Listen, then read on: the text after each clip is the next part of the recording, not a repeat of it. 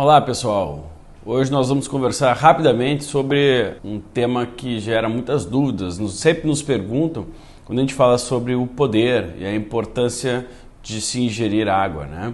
Eu costumo dizer, se você não assistiu os outros vídeos aí, assista, porque a água tem um poder vital, né? nem crucial nem fundamental, é um poder vital.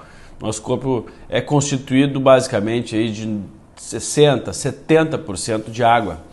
É o nutriente mais abundante de todo o nosso corpo e por isso que água é insubstituível. Quando a gente pensa em água, a gente pensa em água, a gente não pensa em suco, a gente não pensa em refrigerante e também não pensamos em água com gás. Entretanto, alguns sucos, como o suco de limão ou então o suco de maracujá, sucos que são bem-vindos em alguns momentos do dia, ou água com limão, enfim, ou chás, né? Outros líquidos gasosos, eles não são muito bem-vindos. A exceção, realmente, da água com gás. Nós pensamos assim, é sempre complementar. O principal é se ingerir água, mais do que o suco de limão, mais do que água com limão, mais do que os chás, mais do que o chimarrão ou então o tereré. E os outros são complementares, aqueles que a gente pode ingerir. O poder é, é algo bem relativo, né? Porque a gente pode, na verdade, tudo. O que a gente recomenda é que, se for fazer exceções, ah, porque eu gosto muito do suco de morango, de uva, então, que seja uma exceção.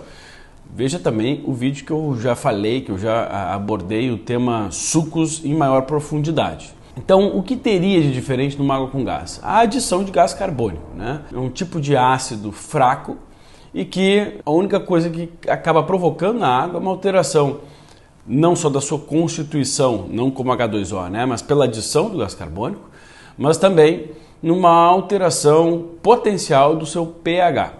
E como a gente considera que o pH do líquido, da água, é um dos pontos importantes a serem uh, lembrados e pensados, uh, como eu já escrevi no meu livro, como eu já falei em outros vídeos, não seria interessante que a principal fonte de hidratação do nosso corpo fosse água com gás. Isso não quer dizer que não possamos também fazer ingestão de água com gás. Cada pouco uh, quantidade em ml de água com gás, há uma liberação muito abundante do gás.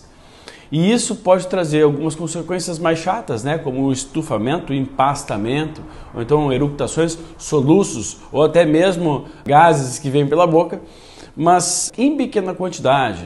Enfim, se quiser misturar um pouquinho com limão, então, trazer malefícios não traz. Inclusive, quanto ao pH, se caso aconteça uma acidificação no pH, em alguns momentos, como se eu gosto de ingerir um pouco de líquido junto às refeições tal, também não seria um problema. Água com gás a fazer mal para a saúde, não. Claro que tudo em excesso pode nos trazer consequências e, como eu falei, a melhor fonte de hidratação é a água. Agora você pode ingerir tranquilamente água sem gás, que seja em pequenas quantidades, e até para algumas pessoas, né, em alguns períodos de jejum um pouco mais prolongado, né, também já falei sobre uh, jejum em outros vídeos, procure por favor, mas essa água com gás até teria um poder um pouco maior, causando um pouco de estufamento no estômago.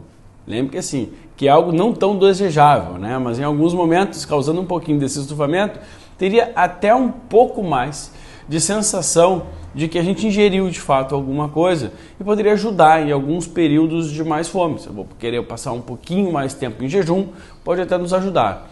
Claro que no momento de jejum, aquilo que é muito bem aceito são os chás. Sem açúcar, sem adoçante, é o chá e de preferência um chá de boa qualidade. Boa qualidade eu digo, é, boa procedência, né? para não vir misturado com muita coisa. Mas o fato é que, voltando ao com gás, você pode ingerir não vai trazer consequências deletérias à sua saúde, desde que não seja em excesso. Não vejo motivo algum para proibir a ingestão de água com gás.